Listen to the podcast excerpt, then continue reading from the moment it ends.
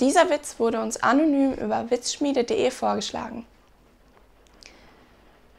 Zwei Freunde sitzen in der Kneipe und unterhalten sich.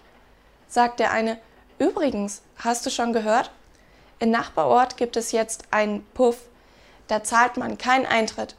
Und man kann zwölf Stunden lang so oft und so lange wie man kann und Lust hat vögeln und bekommt danach sogar noch 500 Euro in Bar. Da lacht sein Freund herzhaft laut. Hör mal, machst du die Witze? Wo hast du denn diesen Blödsinn her? Darauf sein Freund, ist kein Witz, fragt meine Frau.